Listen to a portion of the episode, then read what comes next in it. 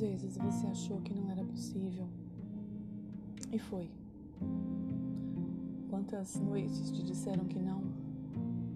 E no dia seguinte Deus acordou te dizendo que sim. Não deixa que o mundo te para. Você é o seu mundo.